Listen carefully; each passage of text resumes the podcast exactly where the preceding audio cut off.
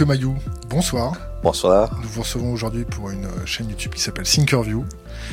On vous reçoit dans le cadre de votre activité du journalisme et plus spécialement euh, sur l'Afrique. Oui. Est-ce que vous pouvez vous présenter succinctement? Oui, bien sûr. Je suis euh, Louis Magloire Kemayou. Euh, je suis journaliste indépendant. Je suis pigiste donc. Et je travaille sur les sujets relatifs à l'Afrique de façon générale. Et ce que je pourrais ajouter, c'est que je suis président du Club de l'information africaine, qui est une association de journalistes avec pour centre d'intérêt commun l'Afrique. Est-ce que vous pouvez revenir un peu sur votre passé de journaliste? Vous avez travaillé où? Combien de temps? Et dans quelle boîte? Ah, c'est vrai qu'il y a pas mal d'expériences. Euh, j'ai commencé le journalisme déjà au Cameroun en amateur. Mais là, probablement, ça compte pas puisqu'il s'agit pas de la phase professionnelle. Le messager, c'est ça? Le messager, mais ça, c'était déjà ici en, en, France parce que euh, j'ai commencé au Cameroun en amateur jusqu'à l'université. J'ai fait une année d'université. Je me suis retrouvé en Russie, puis en Ukraine. À Kiev? À Kiev, notamment, où j'ai commencé comme correspondant pour l'AFP avant de travailler aussi pour euh, une radio sur place, euh, Radio Supernova, puis Radio Continent, qui est aussi une radio euh, ukrainienne. Et c'est au terme de tout cela que je me suis retrouvé en France. Je suis reparti au Cameroun et en revenant, j'étais correspondant d'abord du Messager, puis de Mutation, qui sont deux quotidiens camerounais. Ensuite, j'ai travaillé pour Radio Vatican pendant quatre ans à peu près. La BBC La BBC pour l'Afrique et euh, une chaîne de télévision qui s'appelle Télé Sud. Euh, c'est la dernière. Vous avez été renvoyé J'ai été, euh, oui, j'ai été euh, limogé de mon poste de directeur de l'information. Par de, qui? euh, Par un ancien TF1 qui s'appelle Bernard Volker et qui est le directeur de, de Télésud depuis un certain nombre d'années maintenant, depuis à peu près sept ans. RFI RFI, ça a été ma première grosse expérience parce que c'était mon partenaire euh, quand j'étais en Ukraine et que j'avais des émissions euh, culturelles à la radio. Cela me permettait d'avoir des disques parce qu'à l'époque, ils avaient ce qu'ils appelaient les DJ volants. Euh, qui permettaient d'alimenter les radios en, en, DV, en CD à l'époque, euh, CD très thématiques sur la musique africaine, caribéenne, euh, française et ainsi de suite. Donc après toutes ces expériences-là, ma première expérience en France a été au sein de la rédaction de RFI avant d'aller à l'école de journalisme du CFPJ à la rue du Louvre. Est-ce que vous connaissez la charte de Munich J'en ai entendu parler. Qu'est-ce que vous, qu'est-ce que vous pouvez nous en, nous en dire? Ben, Je sais que c'est un garde-fou qui permet aux journalistes de respecter un certain nombre de critères déontologiques dans la pratique du métier. Euh, cette charte a quand même beaucoup souffert hein, depuis que la crise des, des médias a commencé et que aujourd'hui sur le financement on tend à ne plus être aussi exigeant qu'on l'a été dans le passé et donc du coup il nous reste que la clause de conscience finalement pour euh, pour sauver la charte de Munich. Voilà donc euh, on fait avec. On rentre dans le vif du sujet. Est-ce que il y a un nouveau Thomas Sankara en Afrique? J'espère que ce Thomas Sankara-là ne sera pas assassiné. Par qui?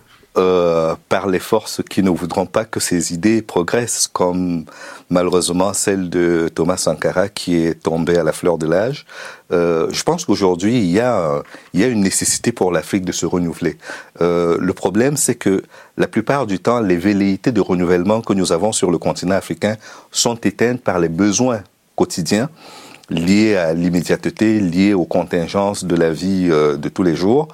Et donc, malheureusement, ça n'émerge pas. Et donc, les gens ont une tendance très simple, c'est de se rattacher au passé, au passé de la négritude, au passé des pères de l'indépendance, au passé de tout ce qui était relativement mieux qu'aujourd'hui.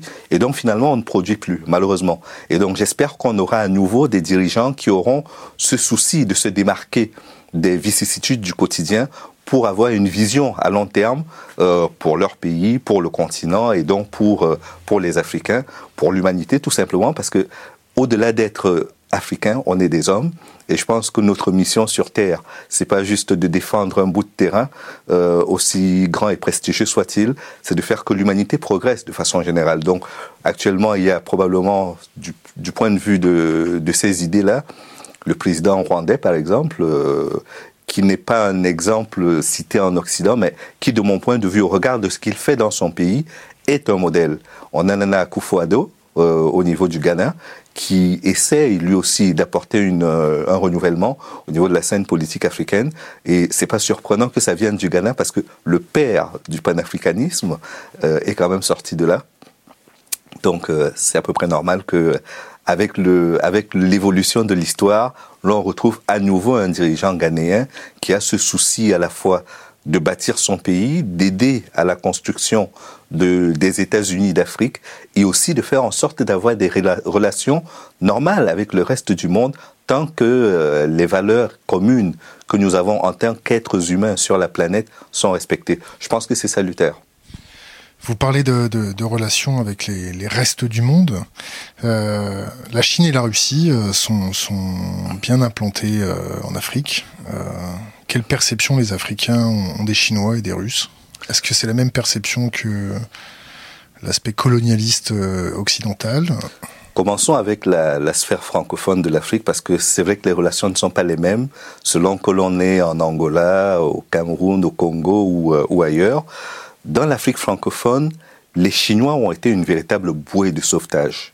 Pour une raison très simple, c'est que on a connu dans les années 80 et surtout dans les années 90, avec la dévaluation du franc CFA, la chute du mur de Berlin et la fin de la guerre froide, on a connu une période où l'Afrique avait disparu de la carte du monde géopolitique.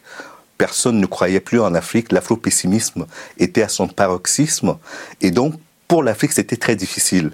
Et il fallait trouver de nouveaux partenaires pour être au cœur des enjeux internationaux à la fois de géopolitique et de développement. La France a lâché l'Afrique. Il faut dire les choses comme elles sont. C'est qui la France? La France, c'est le gouvernement de l'époque. C'était euh, la droite qui était au pouvoir. Et donc, il y a eu une dévaluation du franc CFA de 50% et puis des, baisses de salaire qui ont accompagné cela. On a parlé de mesures d'accompagnement qui ne sont jamais arrivées. La, la France a eu l'impression qu'en allant vers l'Est, elle trouverait ce qu'elle n'avait plus en Afrique. Et donc, ce sont les Chinois qui ont pris le relais à cette époque-là et qui ont permis aux Africains non seulement de compenser leur pouvoir d'achat qui avait drastiquement baissé, mais également de redevenir un élément important dans le jeu politique international. Donc, je pense que on peut reprocher beaucoup de choses aux Chinois, mais on ne peut pas manquer de rappeler que s'ils n'avaient pas été là, peut-être que pour l'Afrique francophone, euh, l'Afrique du, du franc CFA, on se serait retrouvé dans une situation carrément ingérable euh, et des émeutes s'en seraient suivies. Je ne sais pas si on aurait eu pire que le génocide au Rwanda, le génocide des Tutsis, mais ce qui est certain, c'est que le rôle des Chinois pour cette époque-là a été crucial pour stabiliser les pays africains. La Russie? Quant à la Russie, c'était la guerre froide pour euh, la période où la Russie, euh, l'Union soviétique à l'époque, a, utilisé également les jeux de positionnement en Afrique pour régler ses comptes. Patrice Lumumba était notamment une icône dans, dans cela. Il y a une université à Moscou qui porte son nom.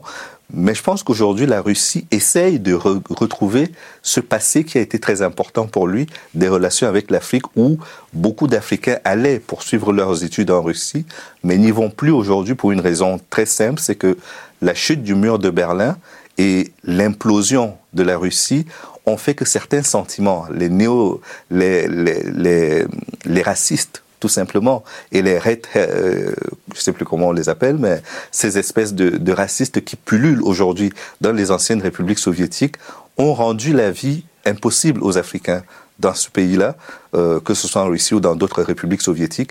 Et malheureusement, ça devient très répulsif pour les Africains. Mais cela n'empêche pas que dans certains pays africains aujourd'hui, comme la République centrafricaine, le rôle de la Russie soit plutôt bien perçu, notamment pour lutter contre les, les forces militaires euh, incontrôlées des, des rébellions. Est-ce que vous voyez des échanges euh, en yuan et, et en rouble émerger? Ça commence, ça commence en yuan, oui, en rouble un peu moins, parce que a pas les relations ne sont plus si fortes que cela euh, entre la Russie et l'Afrique. Mais en revanche, avec la Chine, qui a pris une très grosse avance, à la fois sur le plan politique, mais aussi sur le plan euh, financier, les relations sont très fortes. La, Chine vient de promettre un, quasi-doublement de, de son aide publique au développement pour l'Afrique. Euh, elle intervient beaucoup dans la construction des infrastructures. Et donc, euh, là où les, Occidentaux, les pays dits développés et, démocratiques, euh, posent des conditions pour l'aide et même pour construire des, chantiers, les Chinois font des choses qui parlent aux Africains parce que c'est du concret. Cette notion de gagnant-gagnant, même si elle n'est pas toujours vérifiable, elle parle aux Africains et elle leur donne une lueur d'espoir quant à l'avenir euh, des relations et surtout du développement du continent. Revenons à Thomas Sankara. sa, sa, pensée de, de, répudier la dette. Est-ce qu'il y a un leader africain qui, qui a pris ce chemin euh, avant, même, avant même de parler de répudier la dette, je pense qu'il y a quelque chose de très important que Thomas Sankara a dit. Une chose très importante qu'il a dite, c'est que on ne peut pas vivre au-dessus de ses moyens. Et la plupart des pays africains vivent au-dessus de leurs moyens. Lesquels? euh, dans la grande majorité, si je m'en tiens au, juste au pays de la zone CFA, nous vendons en dollars et nous achetons en, euros. C'est déjà une absurdité en soi. Euh, nous commerçons beaucoup avec la Chine et malheureusement notre monnaie a une parité fixe avec l'euro, ce qui nous pénalise quand nous devons, euh, nous devons vendre et surtout quand nous devons acheter. Et donc tout notre produit tout le développement de l'Afrique dont on parle. Parce qu'on parle souvent des taux de croissance du, du, continent africain qui sont enviables et qui approchent souvent les deux chiffres. Euh, mais toute cette richesse-là, elle va à ceux qui sont riches déjà.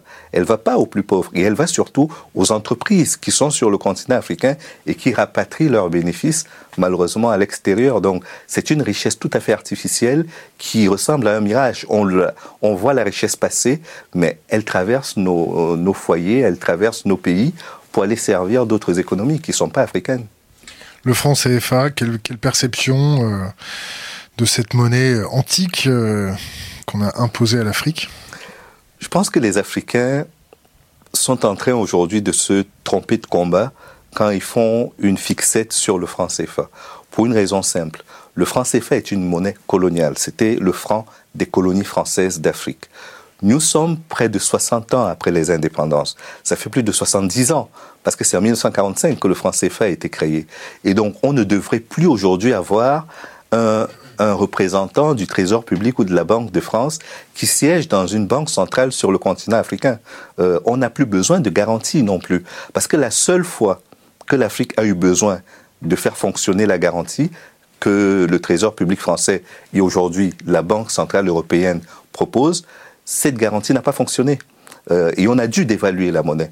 Donc je pense qu'à partir de cet exemple-là, et vu que les réserves des pays africains sont au-delà de ce que la France demande, les pays africains doivent simplement expliquer à la France qu'elle n'est plus à sa place dans le centre du jeu et que c'est entre eux, pays africains, que cela devrait se jouer. Je pense que ce courage politique-là, quelqu'un devrait le prendre et l'exprimer de façon très claire avant que les populations ne s'en mêlent et que ça dégénère sur des haines anti-français qui sont injustifiées parce qu'en réalité, ce qu'on est en train de vouloir mettre hors de la, hors de portée de nuire, hors de, hors de, hors de, enfin, ce qu'on voudrait mettre hors d'état de nuire, ce sont les dirigeants. C'est pas tous les Français qui sont concernés.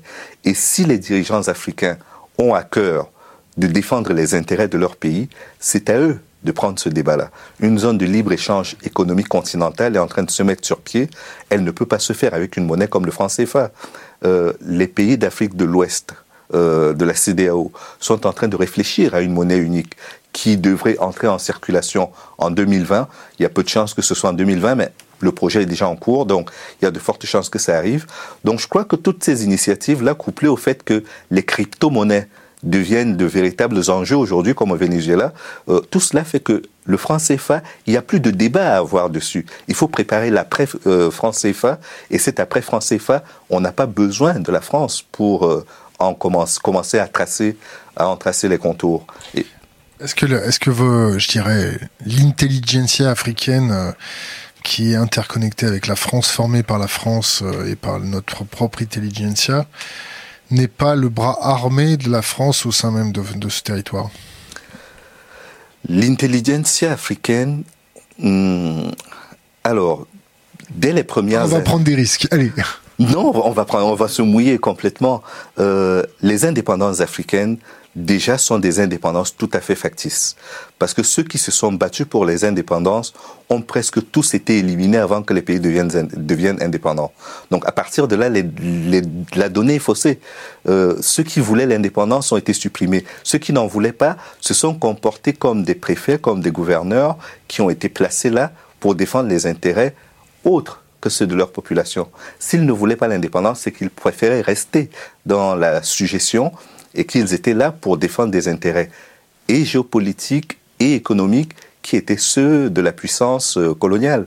Et donc c'est ce qui a fait que pendant les premières années d'indépendance, ils ont d'abord servi la France, puis la guerre froide aidant, ils ont servi le camp de l'OTAN, qui était celui de dire que quand on a un communiste qui émerge, ou quand quelqu'un est traité de communiste, on peut le tuer, on peut s'en débarrasser, on peut supprimer sa vie. Ce sera normal puisque c'est dans le cadre d'un combat normal qui est celui de la lutte contre le communisme. Et donc beaucoup de dirigeants africains qui auraient pu tracer, poser les bases. Lesquels de, je prends Patrice Lumumba seulement. On aurait pu citer euh, Thomas Sankara, mais nous en avons déjà parlé. Au Cameroun, Yerouben ou Euh, les exemples dans les pays africains sont légion de dirigeants qui ont été tués avant même les indépendances. Et donc, ce qui fait que ceux qui avaient préparé le projet d'indépendance et avaient un vrai projet de société pour les pays n'ont pas pu prendre les rênes du pays. Et, et quand on part avec un handicap comme celui-là, on ne doit pas être surpris que les résultats soient ceux que nous avons aujourd'hui. Et donc là, aujourd'hui, la foule est impatiente, les populations sont impatientes, mais il y a tellement de choses à rectifier avant de remettre le pays sur les rails que malheureusement, on en a pris pour très longtemps. Quoi. Et j'espère que les émissions étrangères ne se feront plus aussi fortement que c'est le cas aujourd'hui. Est-ce qu'on va avoir le temps euh, de, remettre euh, sur les rails euh, ce continent avec le réchauffement climatique qui accélère le déplacement de population au sein même de ce continent? Ou est-ce que c'est pas déjà trop tard? Non, c'est pas trop tard. Je suis de nature optimiste. Et au-delà d'être optimiste, je pense que les Africains eux-mêmes se rendent compte qu'ils ont la capacité d'agir. C'est-à-dire, il y a une rengaine qu'on peut avoir. On peut avoir cette idée de dire nous avons été victimes d'injustices dans l'histoire. On a subi l'esclavage, on a subi la colonisation, mais c'est un passé qui est un peu lointain. On a subi le néocolonialisme aussi, mais on peut se reprendre en main. Et les dirigeants africains, les populations africaines ne se trompent pas là-dessus. Elles commencent aujourd'hui à travailler, à préparer ce que devrait être l'avenir du continent et la place du continent sur la scène internationale. Des partenariats comme celui avec la Chine, voire avec la Russie et les pays des BRICS de façon plus globale, sont là pour montrer que si jamais on avait la chance de faire émerger des dirigeants suffisamment consciencieux de ce qu'est la chose publique et de ce qu'est l'intérêt général dans leur pays, on pourrait obtenir des résultats. Cette conscience-là est en train de naître, elle est portée par des mouvements sociaux comme la Lucha ou Il y en a marre au Sénégal. Et j'espère que le soufflet ne retombera pas et qu'il continuera de porter cette dynamique pour que le continent africain et ses ressortissants arrivent enfin à reprendre la place qui est la leur, c'est-à-dire euh, une place d'égal à égal avec les autres pays, un pays, une voix et, le droit au bonheur, euh, comme tout le monde peut l'espérer légitimement. vous dites un, pays, une voix, mais l'Afrique n'a aucun représentant euh, au sein du Conseil de sécurité Malheureusement. au sein du FMI non plus, je crois, si les souvenirs sont bons. ce sont des réformes qui ont été exigées par les Africains euh, au niveau de l'ONU. Kofi Annan avait été porteur de cette idée. Feu Kofi Annan, euh, son pays en train de lui rendre hommage, le Ghana. Euh, il a porté cette idée de réformer les Nations Unies de façon générale. Il a porté l'idée de faire, de fixer des objectifs de développement pour le millénaire qui devaient concerner pas que l'Afrique, mais la lutte contre la pauvreté de façon générale.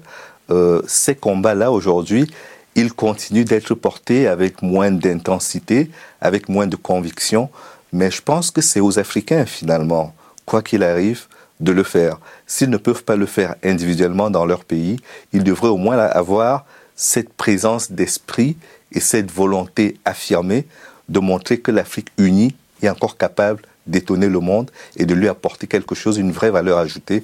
Euh, c'est tout le mal que je souhaite à la fois à nos dirigeants et aux jeunes générations qui sont en train de pousser pour euh, apporter leur contribution au développement de l'Afrique.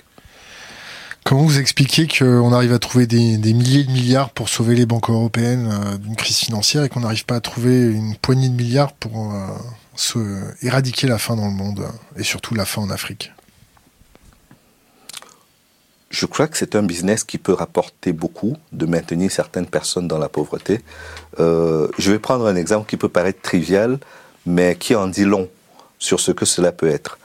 Quand on parle de la pauvreté sur le continent africain, beaucoup de gens ne croyaient plus avec euh, les années 90 que je vous décrivais, liées à l'austérité, euh, au consensus de Washington où on a expliqué que l'État devait se désengager et laisser le marché faire la loi tout le monde a eu l'impression que les Africains n'avaient plus les moyens d'acheter n'était plus solvable, on ne pouvait plus rien faire en Afrique. Les compagnies de téléphonie mobile sont venues battre cela à plate couture. Cette idée a été éradiquée.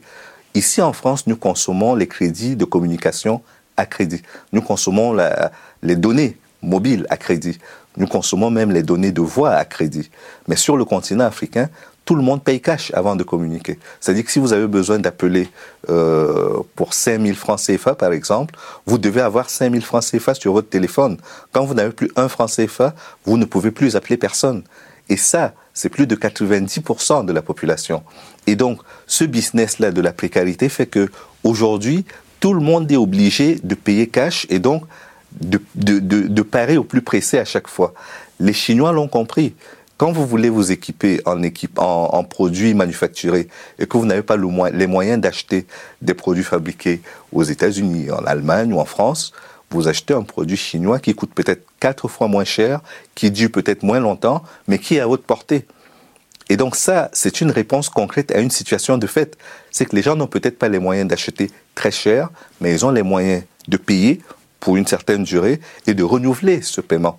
Euh, si j'ai une chaussure pour deux semaines qui me coûte 1000 francs CFA, je peux mettre de côté 1000 francs CFA, j'achèterai cette chaussure peut-être deux fois dans le mois, mais ce sera à ma portée. Or, si elle coûte 5000 francs et qu'elle peut durer un an, il est fort possible que je puisse pas m'acheter de chaussures. Et donc, du coup, il y a ce marché-là parallèle qui se met sur pied, le marché de la pauvreté, l'économie de la pauvreté, qui profite à beaucoup de monde. Les, les organisations euh, non gouvernementales, euh, le business de, du faux. Les faux médicaments en font partie également. Et donc, malheureusement, tant qu'on n'est pas protégé de cela par des règles du commerce international plus équitables, euh, il n'y a pas de réponse concrète. Est-ce qu'on ne laisse pas l'Afrique dans un état de, de précarité euh, pour mieux la contrôler Oui, parce qu'après, ça génère des, des conflits, des conflits interethniques. C'est un business, la guerre là-bas? C'est un vrai business parce que l'industrie de l'armement n'est pas une industrie africaine, c'est une industrie qui est dans les pays euh, du Conseil de sécurité des Nations Unies, ces mêmes pays qui vendent et qui estiment qu'ils peuvent aussi défendre la paix dans le monde. Pour moi, c'est une vraie arnaque historique parce que je veux bien qu'on explique à la Corée du Nord et à beaucoup de pays qu'ils doivent pas fabriquer euh, de bombes atomiques, à l'Iran, il y a d'autres pays, mais si l'exemple était donné par les cinq pays membres permanents du Conseil de sécurité en arrêtant de fabriquer les armes, ce serait déjà un très bon signal. Mais nous sommes dans une escalade qui ne s'arrête pas et on explique à des personnes qui comprennent que cette escalade est en cours et qu'elle peut leur profiter aussi, qu'elles doivent cesser de fabriquer des armes et qu'elles doivent cesser d'en vendre c'est assez compliqué à comprendre pour quelqu'un qui veut rester logique. Et donc, les pays africains aujourd'hui achètent des armes pour assurer leur sécurité, mais les mêmes qui leur vendent des armes pour leur sécurité en vendent pour les déstabiliser également. Et donc, c'est un vrai business qui se met autour, qui génère beaucoup de choses. Quand on mène la guerre chez vous, comme on l'a fait en Libye par exemple, et qu'on détruit toutes vos infrastructures, vous devez les reconstruire. Et pour les reconstruire, vous devez acheter dans les pays riches les mêmes pays de l'OTAN qui vous ont bombardé. Et donc, vous payez à la fois pour être détruit et ensuite pour être reconstruit. C'est infernal et on ne s'en sort pas. C'est un cercle vicieux. Vous, parlez de la Libye. Muammar Kadhafi avait été élu roi de, l'Afrique pour ses projets euh, d'irrigation, de satellites et de, de monnaie.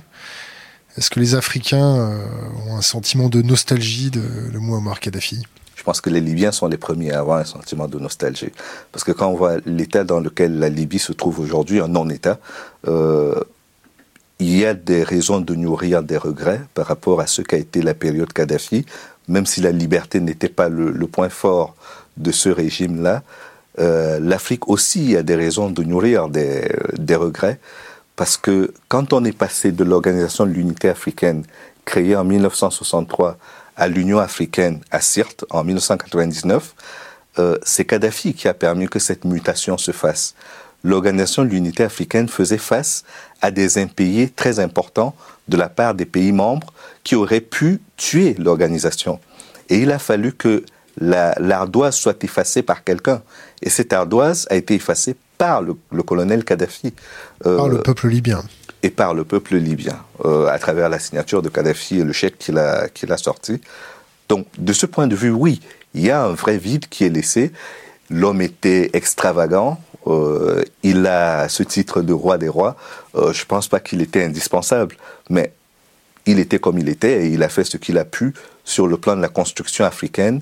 Et je pense que si nous avions eu à la fois euh, une Union africaine suffisamment forte et des dirigeants africains suffisamment éclairés pour contenir les débordements du colonel Kadhafi, il est fort à parier que sa contribution aurait pu être utile à la construction africaine parce que cette idée qu'il avait de faire une monnaie africaine, elle n'est pas si mauvaise que cela. On, a un continent africain qui ne s'intègre pas. Le continent africain est celui qui commerce le moins entre lui. Les pays africains ne se vendent ni n'achètent pas grand-chose entre eux. Thomas Sankara voulait une économie locale avec du fil euh, tissé en Afrique, consommé en Afrique pour les Africains. Absolument. Ce marché, il en est où? Il est euh, zéro. Pour l'instant, c'est zéro parce que si je produis du cacao, que vous êtes mon voisin, que vous produisez du cacao également, je vais pas vous vendre le même cacao. Vous n'en avez pas besoin. Euh, nous sommes tous extravertis. La Côte d'Ivoire vend beaucoup de cacao, il concurrence de Ghana qui en vend aussi, et tout cela tire les prix vers le bas. Les économies sont extraverties et les fluctuations sur le marché international sont telles que euh, cela ne peut pas être bénéfique aux pays africains. Il s'agit maintenant de faire en sorte non pas de vivre en autarcie, mais de vivre avec les moyens dont on dispose, d'arrêter d'importer des choses qui coûtent cher en devises, en devises qu'on n'a pas d'ailleurs, et de produire des choses dont on peut avoir besoin et de structurer la production et la formation pour que le relais soit pris, pour que la valeur créée profite véritablement. Je prends l'exemple d'un d'un paysan euh, gabonais, par exemple, qui cultiverait du, du cacao, du, du cacao ou des arachides, peu importe ce qu'il fait, euh, est-ce qu'il a besoin de monnaie pour vendre? Non. Parce que la plupart du temps, dans le passé, ce qu'il faisait, c'était du troc.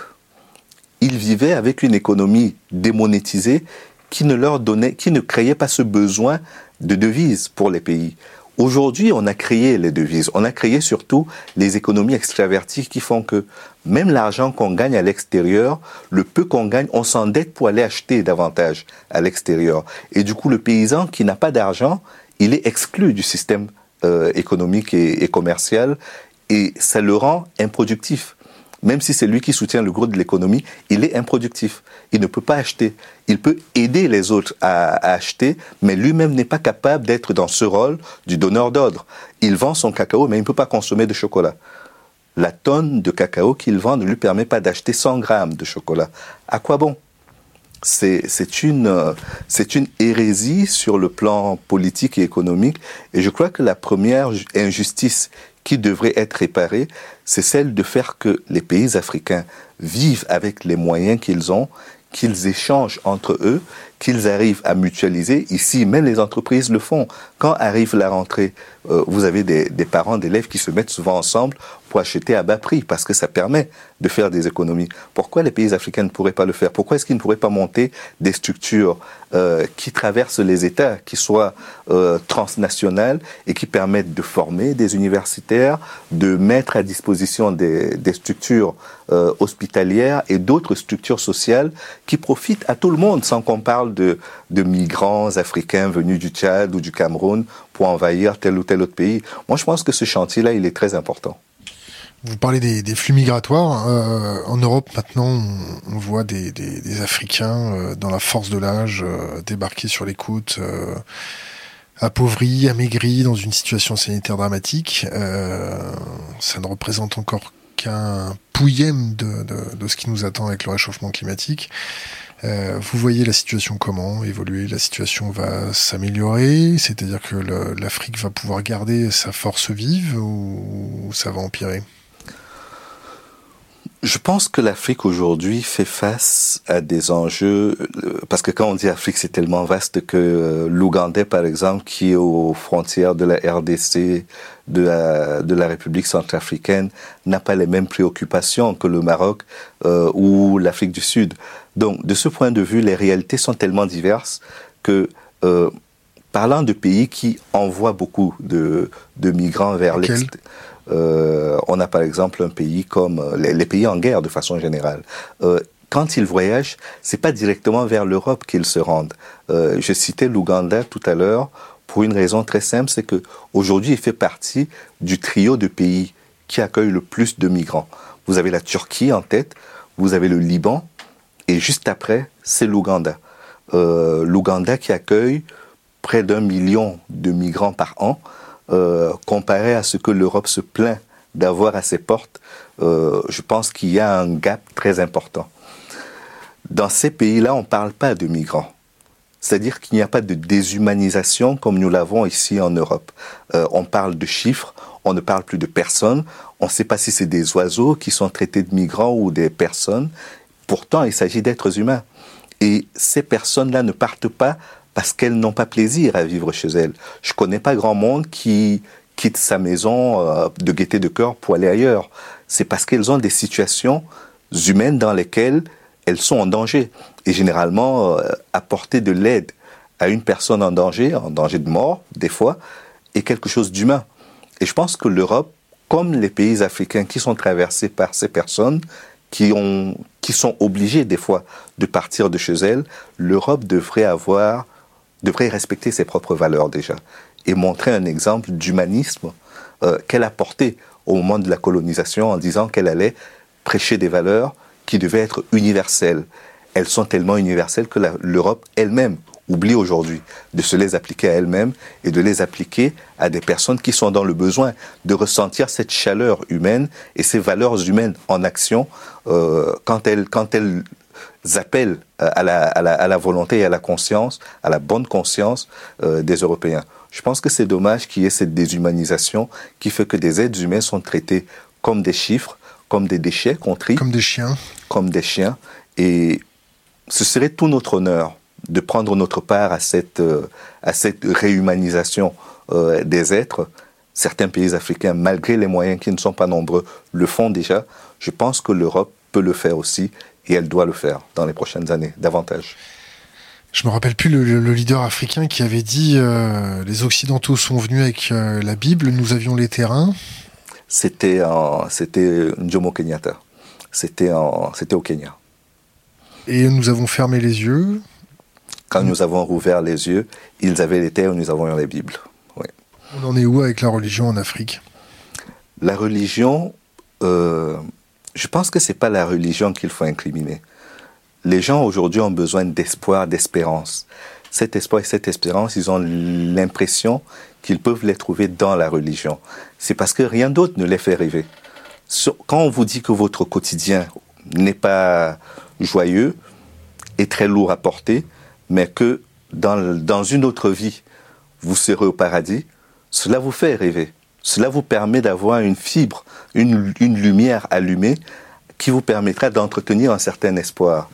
Mais quand, en dehors de cela, vous n'avez rien pour vous raccrocher, pour accrocher votre espoir et, et affronter les difficultés de la vie, c'est très compliqué de, de, vivre au quotidien. Même le foot euh, et le reste vous font rêver un petit bout de temps seulement, mais ce temps-là, quand vous revenez chez vous, il expire assez rapidement. Et donc, il faut trouver d'autres moyens de rêver. Et malheureusement, au-delà du rêve, euh, les religions apportent aussi les guerres. Euh, on a vu en République centrafricaine, même si ce n'était pas le motif initial, les gens se sont affrontés en mettant en avant leur religion. Certains en parlant de christianisme, d'autres d'islam. Euh, on l'a vu également en Côte d'Ivoire, on le voit sur de nombreux autres terrains. C'est dommage qu'il y ait cette récupération euh, sordide de la religion pour servir des instincts basiques de d'exploitation et euh, d'anéantissement de l'être humain. Mais je pense que à la base, la religion n'est pas là pour remplir cette fonction, tout comme la politique.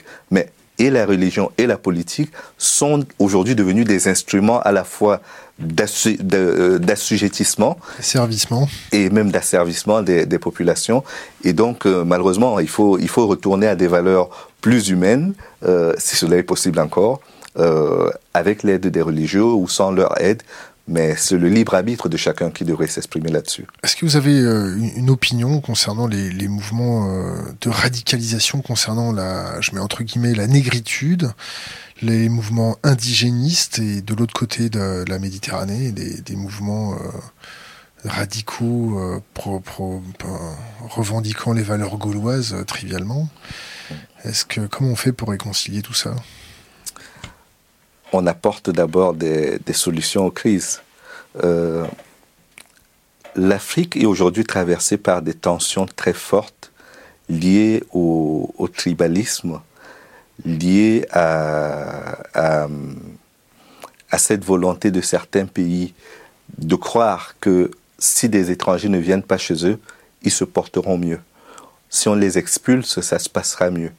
Euh, on l'a vu en Côte d'Ivoire, ça a donné la crise préélectorale et post-électorale de 2011 que nous avons vécu avec beaucoup de peine. Euh, ça se voit dans d'autres pays à plus basse intensité. Et l'illustration la plus dramatique de ce phénomène, c'est le génocide des Tutsis au Rwanda. Ce ne sont pas des guerres parce que les gens ne s'aiment pas. Ce ne sont pas des guerres parce qu'il est impossible de faire autrement. Ce sont des guerres parce que l'instinct humain d'exploitation de l'homme par l'homme a fait que on utilise tous les moyens que l'on a sous la main pour le faire. Et certains s'accrochent à cela pour aller plus loin et estimer que l'homme blanc, de façon générale, a fait tellement de mal à l'homme noir que tout homme blanc qu'ils verront devra payer pour ses ancêtres qu'il n'a peut-être pas connus et dont il n'est en tout cas pas responsable. Et donc je crois qu'aujourd'hui, les seules réponses qu'on peut apporter sont d'abord des réponses sociales avant d'être militaires. Nous avons beaucoup militarisé la résolution des conflits. Les diplomates n'ont plus de place, les politiciens non plus, les instituteurs, les religieux sont de plus en plus exploités.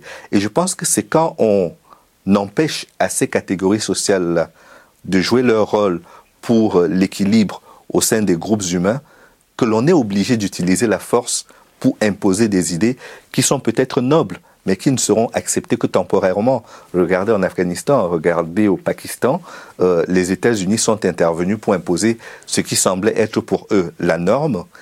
L'Irak aussi a été victime de cela. Ça n'a duré que le temps de leur présence. Ça n'a duré que le temps d'une victoire éphémère. Et les mauvais démons ont repris le dessus. Donc je pense qu'aujourd'hui, c'est une mauvaise idée que de penser que quand il y a des idées noires, on doit utiliser la force pour imposer ce qui nous semble être la norme. Il faut utiliser le dialogue, il faut utiliser tous les éléments de dialogue social pour que les uns et les autres se mettent autour de la table et qu'on gagne à la fois et la guerre et la paix. Est-ce que vous connaissez quelqu'un qui s'appelle Kémy Seba Oui. Qu'est-ce que vous en pensez? C'est difficile de juger, euh, mais je vais donner mon point de vue. Euh, Kémy Seba porte des combats, notamment sur le franc CFA. Légitime légitime, tout à fait légitime. Mais c'est pas parce qu'on a une réponse légitime qu'on a une méthode acceptable. Euh, la limite de l'exercice est là simplement. Je pense que Kémy Seba remplit un vide que les intellectuels ne prennent plus la peine de remplir euh, parce qu'ils ne jouent pas leur rôle et que tant qu'ils ne joueront pas leur rôle, il y aura non seulement des Kémy Seba, mais des pires que Kémy Seba. Euh, des pires? Des pires parce que le nationalisme et euh, ce sentiment de suprématie qu'on peut recevoir euh, positivement ou négativement dans certaines sociétés, tant qu'on flatte les égaux des gens avec ces sentiments-là, on ne sait jamais ce qui va en sortir. Ce repli identitaire qu'il prêche Il y a du repli identitaire également, mais je pense que ça ne produit rien de bon. C'est aussi un phénomène de sauvegarde légitime. Oui, oui, oui. Vous me direz qu'aux États-Unis, il a fallu un peu de ça pour faire avancer la cause des, Noirs en matière de droits civiques, mais comparaison n'est pas raison. Euh, ce qui s'est passé aux États-Unis ne sera pas forcément vrai en France et ne sera pas transposable sur le continent africain non plus. Donc je pense que les intellectuels africains, euh, tous euh, aujourd'hui, comment? Des noms. Ben, en France, vous en connaissez quelques-uns. Alain Mabankou, euh, Achille Bembe, il y, en, a une belle brochette aujourd'hui d'intellectuels africains. Ces intellectuels-là devraient être plus audibles aujourd'hui qu'ils ne le sont. Ils devraient porter des projets de société et surtout défendre des idées, faire diffuser des idées euh, aussi fortement que possible parce que leur silence ou leur expression pas suffisamment forte laisse un champ, un champ vide que d'autres occupent avec des idées pas toujours très louables. Et donc, c'est pas une critique, c'est pas pour disqualifier qui que ce soit, mais je crois qu'on peut avoir tout le monde. Il y a eu euh, du Martin Luther King aux États-Unis, il y a eu du Malcolm X, c'est pas incompatible. Mais c'est parce qu'il y a toutes ces forces-là qu'on doit arriver à apprécier la production des uns et des autres en qualité plus qu'en quantité, en qualité et pourquoi pas en régularité également. Euh, ne démissionnons pas de nos fonctions, qu'on soit intellectuel ou pas. Le problème aujourd'hui, c'est que quand on parle de l'Afrique, on voit la misère, on voit le désespoir et on s'en arrête là. Et malheureusement, ceux qui peuvent allumer cette lumière-là, comme l'a fait euh, Léopold Sédar Senghor ou comme l'a fait Aimé Césaire en leur temps, ces personnes-là ne sont pas très audibles. C'est à eux de remplir le vide pour que les autres viennent éventuellement leur porter la contradiction, parce que c'est aussi ça le, rôle de, l'intellectuel dans la société, c'est d'être un agitateur d'idées. Euh, ils doivent remplir leur rôle pour qu'on n'ait pas à avoir un seul choix à, effectuer, celui de Kémy Seba ou de quelqu'un d'autre. En ce moment, il y a beaucoup d'élections euh, en Afrique. Euh, euh, est-ce qu'on voit toujours la main de la, France-Afrique euh, Est-ce qu'on voit toujours la main de certains cabinets de pub Est-ce que cabinets de communication Est-ce que certaines entreprises françaises sont toujours présentes pour placer leur pantin? On ne, sort pas indemne d'une domination comme celle qu'a été la France sans qu'il y ait de la résilience, souvent de la mauvaise résilience. Euh, le franc CFA en est une, les systèmes politiques extravertis actuels en sont d'autres, euh, la gestion des crises et des manifestations publiques en est aussi une autre illustration. Il y a malheureusement encore beaucoup de gens qui, sans avoir besoin de la France, parce que sur le plan politique et militaire, la France est quand même beaucoup diminuée. Elle n'a plus sa superbe des années 60, euh, et donc elle n'a plus, à proprement parler, les moyens d'intervenir et de faire autant pression qu'elle le faisait avant. Cependant, elle a des entreprises, elle a euh, des dirigeants qui sont capables de, positionner ou de consolider euh, certains, certains dirigeants, pas toujours très, très, euh, très soucieux. Des noms. Prenez Idriss Déby, il s'en est vanté. Il a dit que s'il est encore au pouvoir, c'est parce que la France le lui a demandé. c'est malheureux à exprimer ainsi ce sont les travers de la décolonisation et de la France-Afrique telle que l'a conçue euh, Focard euh, dans les années 60 pour permettre à la France d'être une puissance présente au Conseil de sécurité des Nations Unies, euh, la France n'a pas gagné la Deuxième Guerre mondiale. Logiquement, elle ne devait pas. Elle n'a pas fait partie de la conférence de Yalta. Euh, elle n'avait aucun moyen autre que celui de ses anciennes puissances coloniales de se retrouver au Conseil permanent euh, de sécurité des Nations Unies. Pourtant, il y a. Elle a une puissance qui est que elle a plus de 14 ou 15 pays sur le continent africain qui dépendent d'elle et qui votent de façon très disciplinée en sa faveur au Conseil de sécurité, ces réflexes-là sont restés. Et quand vous regardez la manière dont les élections se déroulent, euh, même dans un pays comme la RDC, qui n'a pas un passé colonial lié à la France, euh, les, dirigeants, les prétendants au poste de président ont l'impression qu'en passant par Paris, en ayant l'adoubement de Paris, en ayant une photo avec Emmanuel Macron ou n'importe quel autre président français, ça peut être un bon point auprès de l'opinion nationale et internationale. Ces réflexes-là sont des réflexes qu'il faut aujourd'hui abolir, mais malheureusement, ils continuent d'avoir cours. Il euh, n'y a pas eu un procès avec Bolloré euh, Qu'est-ce qui s'est passé un peu Qu'est-ce qu'ils font là-bas? Euh, Le procès avec Bolloré concernait probablement son implication en Guinée-Conakry et l'aide que euh, les entreprises de Bolloré, notamment Avas, ont apporté au candidat Alpha Condé, devenu président par la suite, euh, je pense que c'est un mauvais procès. Parce que c'est pas sur cet élément-là qu'on va attaquer Bolloré. Les contrats que son entreprise fait pour l'Afrique, euh, c'est pas les éléments les plus pertinents. En revanche, on peut attaquer euh, la manière dont les contrats qu'il signe sont conduits. Il y a eu cet accident à Ezeka au Cameroun sur la route entre Yaoundé et Douala la capitale politique et la capitale économique, qui a fait des centaines de morts.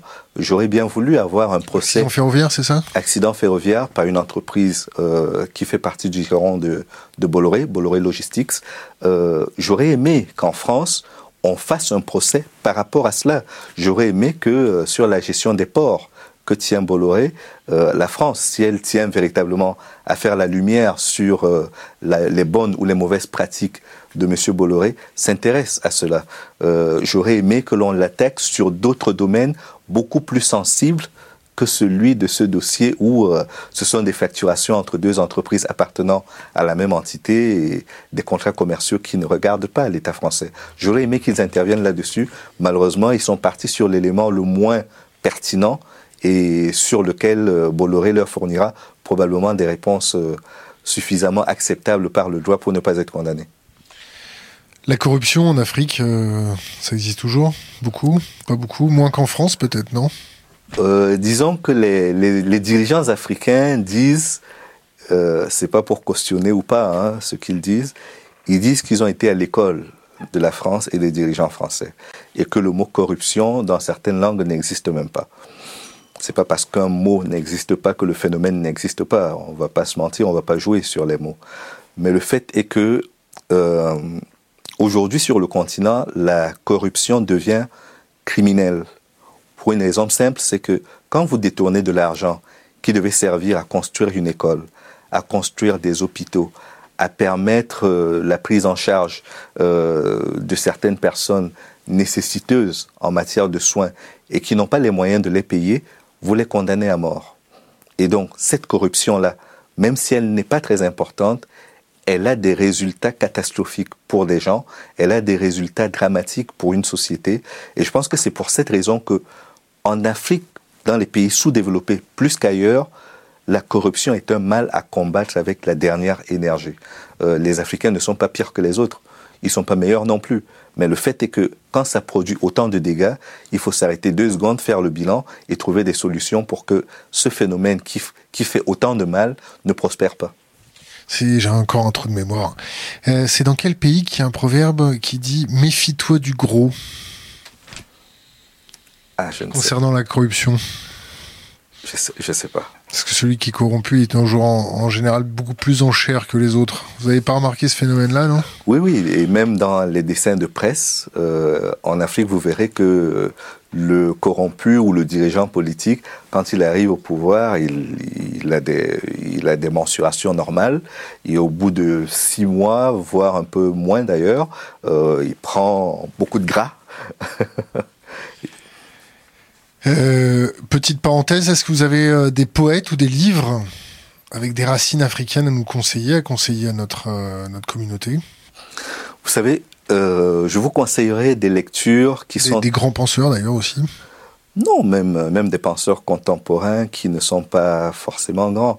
Je pense qu'il y a beaucoup de livres aujourd'hui qu'on peut conseiller. Il y a une dame comme Aminata Draman Traoré, euh, pour laquelle j'ai beaucoup d'estime, qui fait un vrai travail à la fois de conscientisation et de restructuration du débat pour le recentrer.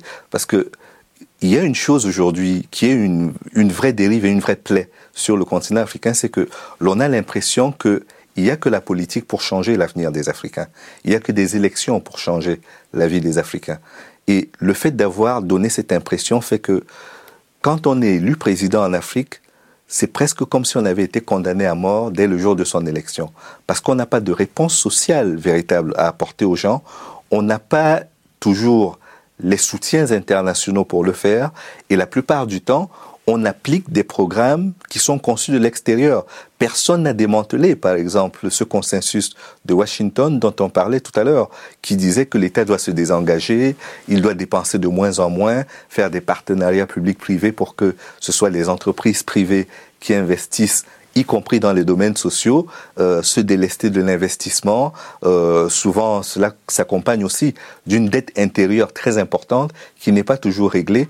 Et je pense que la première priorité dans ce genre de combat, et c'est Aminata Traoré qui le rappelle très bien, c'est d'arrêter avec l'austérité. Parce que moins les gens dépensent, moins il y a d'argent, et plus vous les taxez alors qu'ils n'ont pas d'argent, moins vous êtes certain d'avoir votre argent. Et donc, vous ajoutez à ça les barrières douanières qui sont de plus en plus affaissées, euh, le débat doit porter sur cela, sur la pauvreté, et il ne s'agit pas juste de dire qu'on va permettre aux Africains d'avoir plus de 2 dollars par jour pour vivre, il s'agit aussi de créer les conditions pour qu'ils ne soient pas fragilisés dans les entreprises qu'ils mettent sur pied, que ce soit sur le plan agricole ou ailleurs, euh, parce que la concurrence euh, de l'agriculture européenne est là, la concurrence de l'agriculture américaine est là, qui sont toutes sponsorisées, alors que les agriculteurs africains ne bénéficient pas de ce même soutien de la part de, de leurs États. Et je crois que tant qu'on restera dans des schémas qui sont des camisoles de force imposées aux pays africains, on ne s'en sortira pas. Et donc, je conseille vivement Aminata Draman Traoré, ne serait-ce que pour cette raison-là. Un poète? Les poètes, j'en lis pas beaucoup. Euh, il y en a quelques-uns. Il y a eu Tika Yaoutamsi au Congo. Il y a, il y a de nombreux autres poètes qui font du très bon travail, mais c'est vrai que la poésie n'est pas l'élément, n'est pas le, le genre littéraire euh, qui me fascine le plus. Mais lisons, lisons quelques-uns des, des, écrivains qui parlent du quotidien actuel des Africains et qui gagneraient à être connus. Je reviens juste. Euh, vous êtes pour ou contre le partenariat public-privé je ne suis pas contre les partenariats publics-privés. Ce que je dis, c'est que oui, je suis pour, mais il ne faut pas que ce soit la règle. Il faut que l'État joue son rôle et que les partenaires privés qui veulent accompagner l'État viennent l'accompagner, mais ne lui imposent pas de pratiquer des prix qui ne permettront pas. Si je vous vends... Parce qu'en bah France, ça marche pas trop bien, hein, le partenariat public-privé. On se fait avoir euh, en grande largeur. Hein. C'est sûr. Et en Afrique, imaginez donc le drame que cela peut représenter. Parce que sur les autoroutes en France, euh, j'ai bien compris que c'était un, jeu de dupes et qu'il profitait davantage aux entreprises concessionnaires euh, qui gèrent ces autoroutes-là. En Afrique, imaginez-vous que ça va jusqu'à la gestion de l'eau, de l'électricité, jusqu'à... Enfin, il y a tellement de secteurs dans lesquels l'État devrait être souverain que je ne comprends pas pourquoi il laisse la priorité aux investisseurs qui ne font pas du bénévolat, qui ne sont pas là pour assurer la sécurité sociale des, des, des, ressortissants. Ils sont là pour faire revenir. Ils sont là pour gagner de l'argent. Pour euh, des fonds d'investissement, des fonds de pension qui sont d'ailleurs euh, pas du tout en Afrique. Et je reviens sur une question d'Internet. Est-ce que l'idéologie tiers-mondiste anti-impérialiste est-elle encore vivante en Afrique? Elle est portée par des gens comme Aminata Traoré, elle est portée par euh, de nombreuses autres personnalités dont les voix ne sont pas suffisamment entendues, ne sont pas suffisamment entendues à l'extérieur et même à l'intérieur. Parce que quand aujourd'hui une crise éclate, que ce soit en Côte d'Ivoire, que ce soit au Gabon, que ce soit au Congo ou euh, au Soudan, voire en Éthiopie, qui est aujourd'hui l'une des économies les plus prospères du continent africain, l'idée, c'est pas d'analyser les raisons et de trouver des réponses concrètes. C'est de dire, il y a des dirigeants politiques euh, qui ont appliqué des règles qui n'étaient pas celles qu'on leur demandait. Souvent, et, et je vais donner l'impression de défendre ces dirigeants, mais quand vous avez 15 pays qui vous aident à financer votre économie et qui vous demande de produire des rapports mensuels là-dessus, vous passez souvent plus de temps à produire des rapports pour expliquer ce que vous avez fait qu'à appliquer le programme ou le projet de société pour lequel vous avez été élu. Et je crois que toutes ces choses-là sont aujourd'hui tellement sérieuses que L'Afrique doit arrêter avec l'aide. Elle doit arrêter avec cette aide publique au développement qui est devenue un élément d'assujettissement des, pays pour s'investir dans ce qu'elle sait faire, dans ce qu'elle peut faire par elle-même, avant de solliciter l'aide extérieure, qu'elle soit chinoise, européenne ou américaine. Est-ce que vous connaissez euh, la MONUC? Oui, c'est la mission des Nations Unies. Est-ce que vous avez entendu parler des bébés MONUC? Oui. Qu'est-ce que vous euh, pouvez nous en dire? La MONUC qui est devenue la MONUSCO. Exactement. Euh, oui, c'est l'une des dérives de, de ce système des Nations Unies qui envoie des casques bleus pour maintenir la paix dans des endroits où la paix n'existe pas. Parce que pour faire du maintien de la paix, il faut qu'il y ait de la paix. Euh, or, ils arrivent pour faire du maintien de la paix en situation de guerre. Et la plupart du temps, vu qu'ils n'ont pas suffisamment de repères euh, ou de formation pour remplir correctement leur rôle, on part sur des dérives. Je prends juste le cas de la RDC pour la MONUSCO que vous citez. Euh, les forces sont souvent stationnées à Kinshasa. Et quand vous connaissez la grandeur de la République démocratique du Congo, où il faut souvent deux voire trois heures pour parcourir le pays euh, par avion, euh, c'est indécent.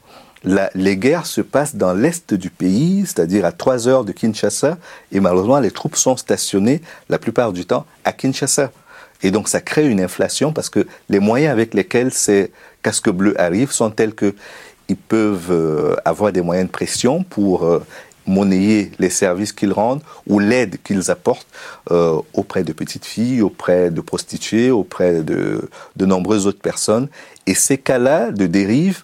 Là, c'était pas monnayé, là, c'était carrément euh, pris de force. Hein. Oui, des fois, ils monnaient aussi. Mais je veux dire, quand vous prenez par exemple le loyer, le prix du loyer à Kinshasa, il est passé du simple au quintuple. Euh, très rapidement avec l'installation des forces de, des Nations Unies, parce qu'ils ont les moyens de payer. Et donc vous arrivez, vous êtes dans une économie euh, qui vit parce que on importe beaucoup de choses. Pour ce contingent-là, au Mali, vous avez la même question. Euh, tout est importé et les moyens sont là pour permettre que quand on veut faire la fête, on ait les moyens de faire la fête. Et malheureusement, la mission n'est pas accomplie avant, avant que la fête soit faite. Et, c'est ça qui est la grosse dérive au sein de ce système des Nations Unies, qui doit être réformé, mais qui ne l'est toujours pas. On va passer à quelques questions Internet euh, brutes. Alors la première, est-ce que les aides humanitaires sont-elles un marché financier? Mais vous y avez déjà répondu, je crois bien. Oui, oui. Euh, je, je, crois que les, les organisations non gouvernementales apportent une aide qui peut être considérable quand on est dans des pays, euh, dans des zones surtout, où les gouvernements des pays concernés ne peuvent pas intervenir. Mais au bout d'un certain temps, euh, on ne doit pas s'installer dans un business de la charité. Euh, et ça devient business quand ça devient long. Euh, il faut travailler en, harmonie avec les pays, travailler avec l'OMS, mais laisser que ce soit l'État qui trace les grandes lignes et surtout ne pas créer de dépendance vis-à-vis -vis des ONG. Alors, autre question concernant l'Afrique du Sud. Que pense-t-il de ce qu'il se passe en Afrique du Sud? Julius Malema, la place de l'homme blanc en Afrique du Sud, la place de l'agriculture Le problème des terres.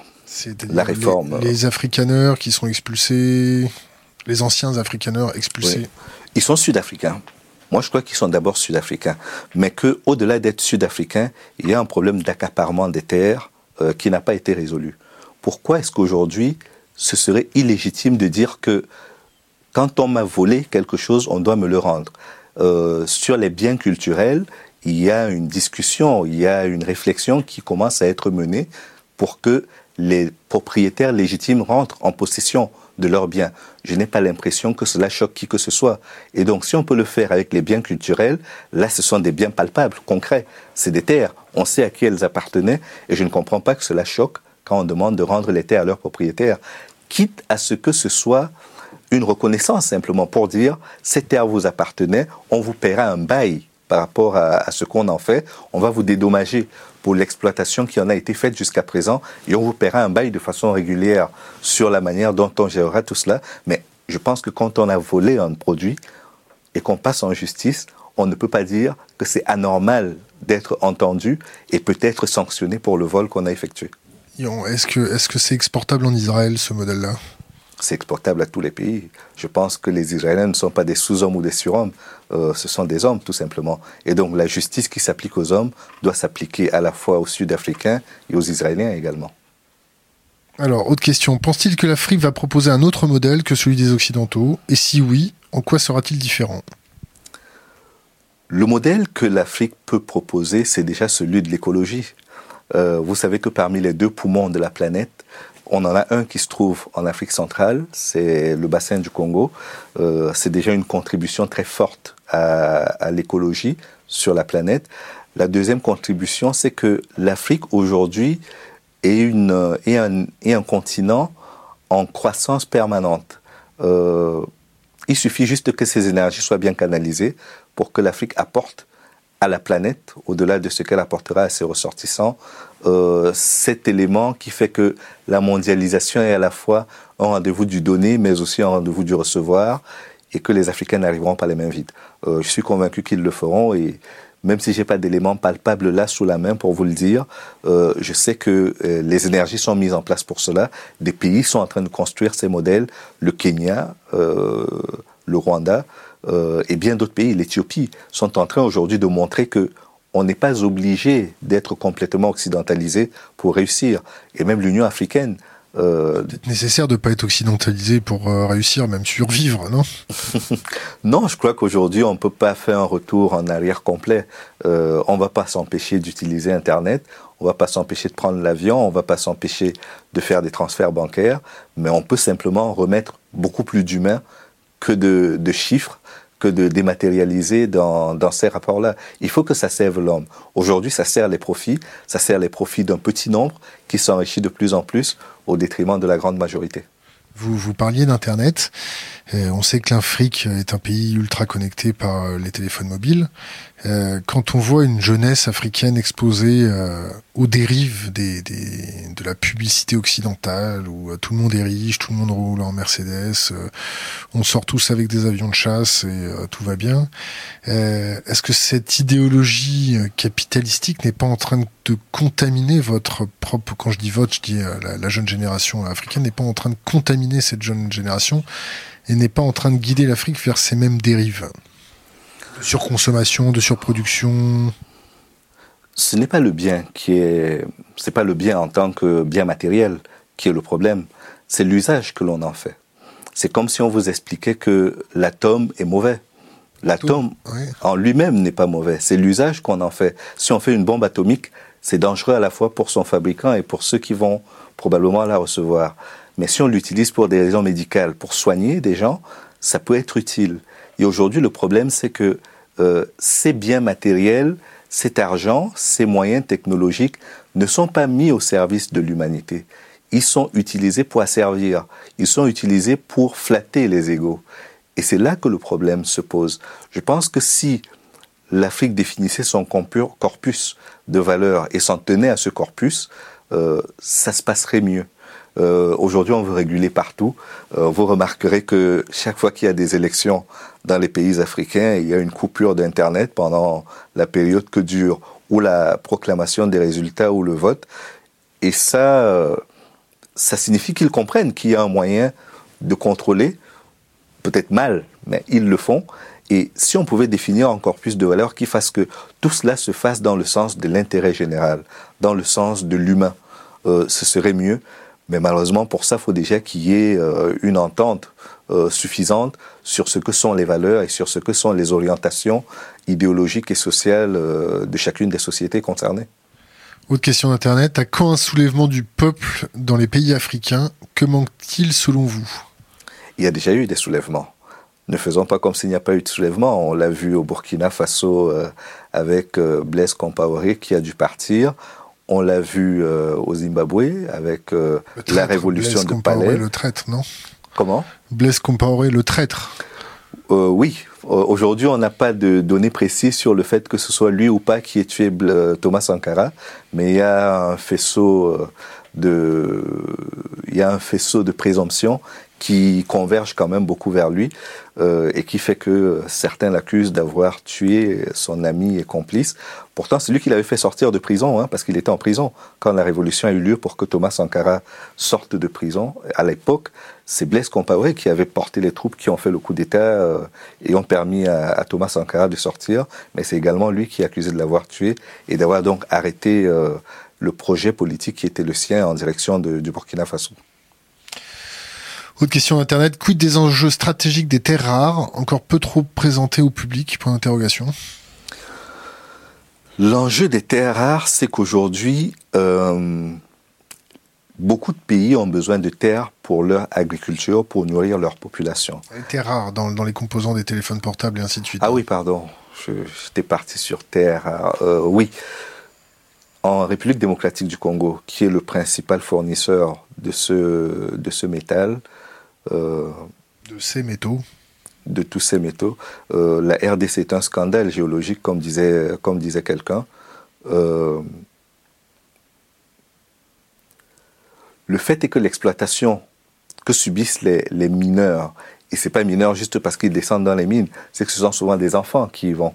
L'exploitation que subissent ces personnes est insupportable, elle est inhumaine. Et à côté de cela, vous avez des, zones de guerre, parce que c'est souvent en zone de guerre que ça se passe. Vous prenez le Kivu, l'Ituri, les deux Kivu d'ailleurs, euh, tout ce qui s'y passe en termes de viol, en termes de, supplices imposés aux gens, en termes de barbarie humaine, tout cela est insupportable.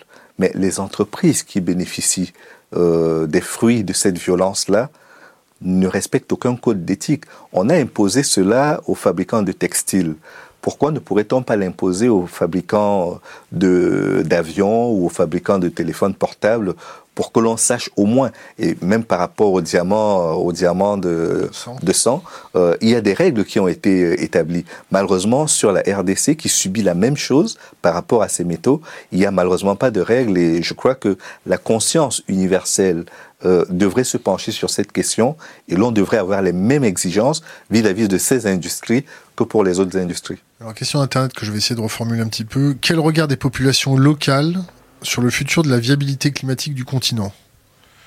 Est-ce que, est que les populations locales sont conscientes que climatiquement parlant, euh, ça part en sucette?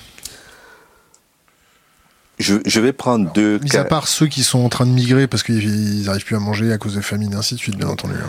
Les gens sont tellement préoccupés par les contingences du quotidien que la plupart du temps, ils ne se projettent pas au-delà de trois mois, six mois, ou ne se préoccupent pas des questions d'écologie. Prenez des populations euh, pygmées, par exemple, qui sont dans la forêt équatoriale d'Afrique centrale. Euh, vous leur expliquerez les enjeux écologiques. Ils vous diront que c'est leur quotidien. Pour eux, c'est important. Mais quand on vend ces concessions-là euh, pour que des entreprises viennent euh, acheter du bois, exploiter du bois et le vendre à l'extérieur, personne ne tient compte de cet habitat et des conditions euh, de vie des, des pygmées, ne tient compte des animaux qui vivent dans cet espace et de l'équilibre que tout cela doit produire. Donc ce ne sont pas les populations qui ont ce problème. Et quand vous êtes en situation de guerre, comme c'est le cas dans la plupart des pays où on coupe du bois de façon anarchique, vous ne vous posez pas cette question. Vous avez besoin de faire du feu, vous avez besoin de faire cuire vos repas pour, euh, pour vous alimenter alimenter vos enfants. C'est la dernière de vos préoccupations. Mais je pense que tout cela ne peut être réglé que si on règle déjà les problèmes de base qui sont posés en termes d'austérité, en termes d'économie et en termes de de, de, vie sociale simplement au sein des pays parce que euh, prenez une maladie comme Ebola. Euh, c'est une maladie de la honte. Euh, c'est une endémie qui subsiste parce que les gens mangent de la viande de brousse, de la viande de brousse contaminée par les chauves-souris. Et quand vous êtes en guerre, quand vous êtes dans un pays qui fait face à des conflits et que vous vous enfuyez dans, dans la forêt, euh, vous ne pouvez manger que de la viande de brousse. Et donc, en mangeant de la viande de brousse, vous avez une chance sur deux de tomber sur de la viande qui a été infestée par les chauves-souris et donc d'attraper Ebola. Donc, la préoccupation est là, mais les gens n'ont pas n'ont pas toujours forcément le choix quant à savoir s'ils vont consommer ou s'ils vont préserver euh, l'environnement. Quel est votre point de vue sur le journalisme en Afrique? Question d'Internet. Euh, le journalisme en Afrique, moi je pense qu'il ne faut pas... Il est aussi pourri que, que le nôtre en Europe? Il a les mêmes problèmes, mais à une échelle plus grande. C'est que euh, déjà, les promoteurs de médias n'ont pas forcément beaucoup d'argent. les populations ne croient pas beaucoup à ce qui est écrit parce qu'ils savent que c'est orienté. Euh, et les journalistes sont eux-mêmes soumis à des astreintes qui font que des fois, ils sont très peu regardants de la charte de Munich ou de la déontologie journalistique. Et du coup, ça ouvre la porte et les fenêtres à, toutes les dérives. Mais au-delà de tout cela, je crois qu'aujourd'hui, on a quand même un journalisme de qualité sur le continent africain. Des noms des, boîtes quel est le journalisme de qualité en Afrique? On pourrait citer plusieurs. Prenez des, journaux comme le Daily.com, prenez euh, des journaux comme... Euh, les noms ne me reviennent pas, mais des journaux euh, nigérians ou, ou, ou kenyans qui sont aujourd'hui des journaux autosuffisants parce qu'ils sont capables de trouver leur public. Il en existe encore, mais malheureusement, ce sont les exceptions qui confirment qu'il y a une véritable crise de l'industrie de la presse sur le continent africain. Africain numéro un, qui était le fleuron de la radio panafricaine euh, est aujourd'hui en très grande difficulté. C'est une radio qui va peut-être fermer, mais c'était une radio qui faisait la fierté des Africains et qui avait une couverture continentale. Vous prenez les chaînes de télévision, euh, elles vivotent pratiquement. Euh, pour celles qui sont panafricaines, que ce soit, je vais en citer quelques-unes, pour que ce soit Télé Sud, que ce soit Vox Africa, que ce soit Africable, que ce soit Africa 24 ou d'autres encore, ces chaînes-là ont du mal à avoir un modèle économique qui les mette à l'abri euh, des contingences qui sont celles des petites chaînes à diffusion nationale ou, euh, ou régionale. Et je pense que le gros problème aujourd'hui, c'est que le modèle économique et surtout la capacité pour les médias d'avoir des, des, sociétés viables euh, sur la durée, euh, cette question-là n'a pas encore été réglée. Les aides qui sont apportées aux sociétés de presse et aux journalistes sont des aides qui les contraignent en quelque sorte d'être les bons élèves des gouvernements. Et ça, c'est pas la solution qu'on va apporter. Ce sont des pansements sur des, sur des bouts de bois qui ne permettront pas d'aller loin. Et je pense que le modèle doit être complètement repensé pour faire que les entreprises de presse soient d'abord des entreprises et que les journalistes soient des salariés comme tous les autres, protégés par la loi et capables de vivre de leur art. de leur art. Euh, euh, est-ce que le France 24 et l'AFP sont toujours euh, mal perçus en Afrique Est-ce que l'AFP est toujours considérée comme l'agence France Propagande Est-ce que France 24 est toujours considérée comme la voix du maître de Paris Ça dépend des moments. Il y a des moments où, quand les dirigeants africains arrivent en France, ils sont bien contents d'avoir une couverture euh, de l'AFP ou de France 24, voire de RFI. Euh, il y a des moments en période de crise où ils sont très mécontents avec le traitement que leur réservent des chaînes comme l'AFP ou, France 24 et, d'autres encore, parce que c'est, pas, ce ne sont pas les seuls qui sont concernés par cette perception souvent négative.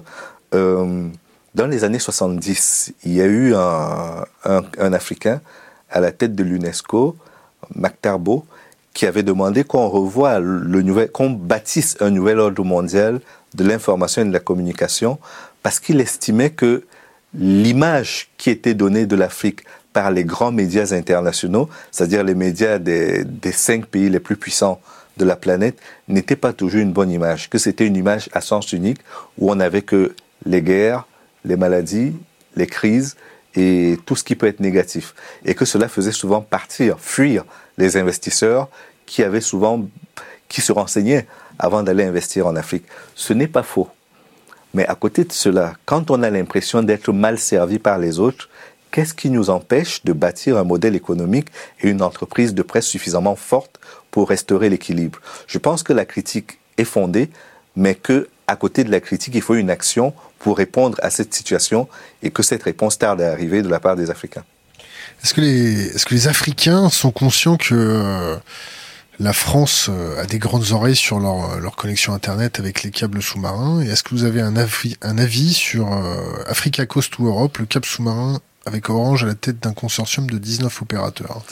C'est le problème des data qui est très important. Les données aujourd'hui voyagent beaucoup.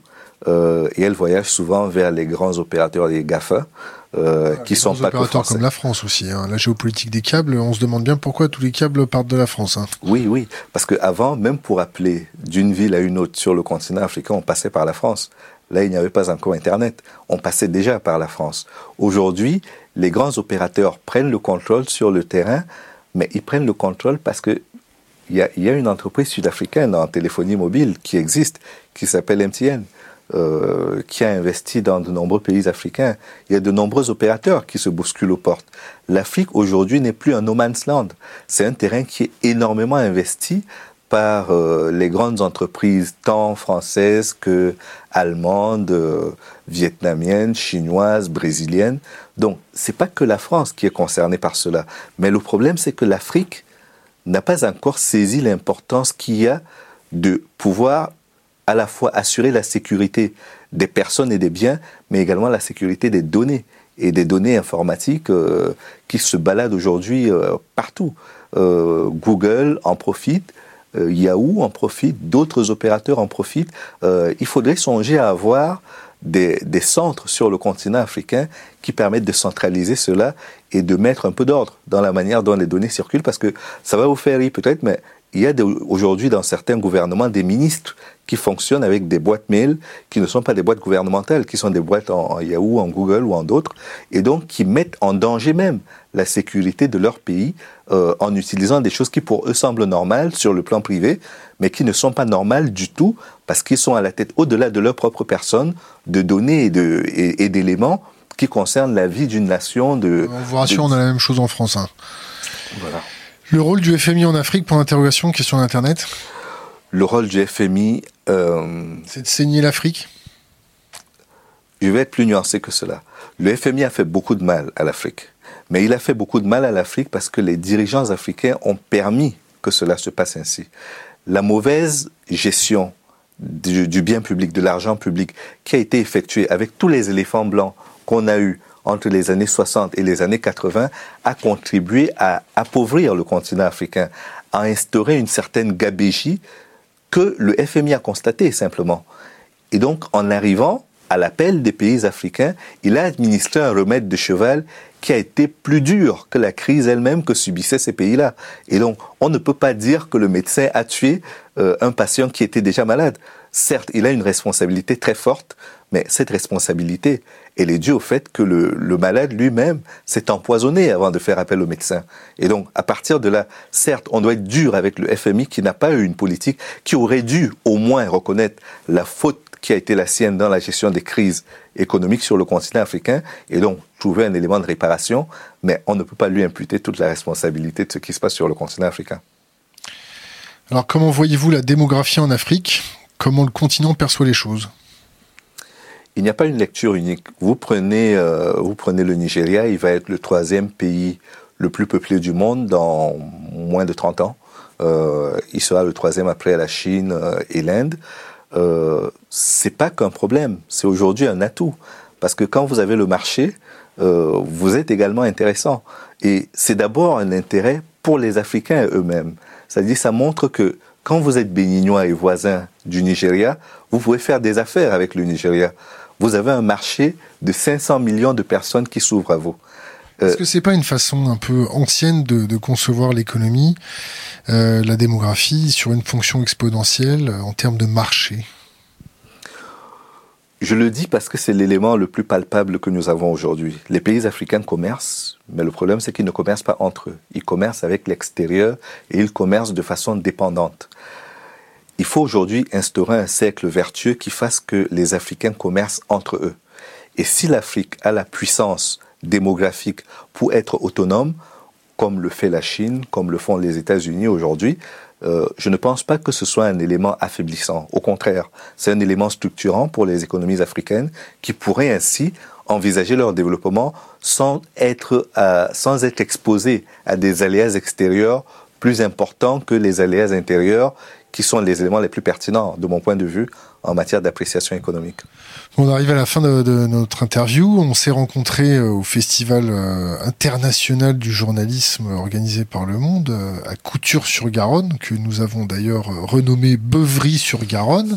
Parce que c'est très intéressant de voir les journalistes après, après 20h30 là-bas. On a fait quelques images très croustillantes. On passe une petite dédicace au, au Monde. Ils vont pas être déçus du voyage. Et comme je ne suis pas dans les images, je pense que c'est très bien. Voilà. On vous a pas vu boire beaucoup d'alcool là-bas d'ailleurs. Euh, euh, vous nous connaissiez avant d'ailleurs ou pas du tout? Avec Le Monde? Non, non, avec euh, Thinkerview. Euh, oui, oui, oui, j'ai regardé plusieurs interviews de Thinkerview parce que je l'ai trouvé très intéressante. Je vous l'ai dit d'ailleurs, je trouve que c'est très positif une initiative comme celle-là parce que ça devient de plus en plus rare aujourd'hui en France de parler d'Afrique et d'avoir du temps pour le faire. Donc je trouve que c'est à la fois courageux et généreux de, de donner ce type d'espace, mais vous l'avez fait sur d'autres sujets qui m'ont semblé tout aussi intéressants. Donc, je regarde assez régulièrement.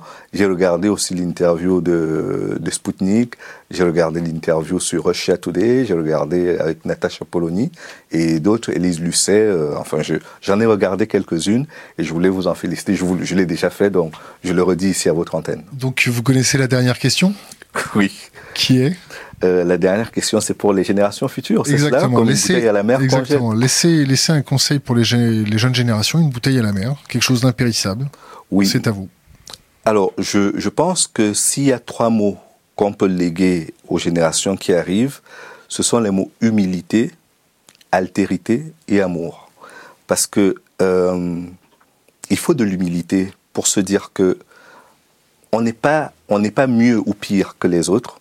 On est juste des êtres humains. Il faut de l'altérité pour comprendre que c'est parce que l'autre est en face de moi et qu'il est un autre moi que je ne peux que le traiter avec amour parce que je m'aime et que je peux lui renvoyer cette image-là et qu'il peut me la renvoyer à son tour pour que nous ayons une certaine forme d'harmonie. Et l'amour, euh, aime ton prochain comme toi-même, participe de cette trilogie. C'est-à-dire que pour moi, ça ne doit pas être comme une injonction. C'est ce qu'on doit faire. Si on s'aime, on arrive à aimer les autres. Si on a du mal à s'aimer, on a peur de l'autre et des fois, on, on, fait des choses qui ne sont pas très acceptables. Et je pense que l'humanisation commence par là. Se considérer comme un homme, un homme qui a son alter ego, auquel il veut, il veut apporter les mêmes choses qu'il aurait aimé avoir lui. Et à partir de là, on, on, part sur des bases suffisamment saines pour bâtir des choses suffisamment grandes et relever notre humanité. Nous sommes des animaux, mais des animaux euh, suffisamment intelligents pour faire les choses correctement. Louis Magloire Kimonou, merci. Merci à vous.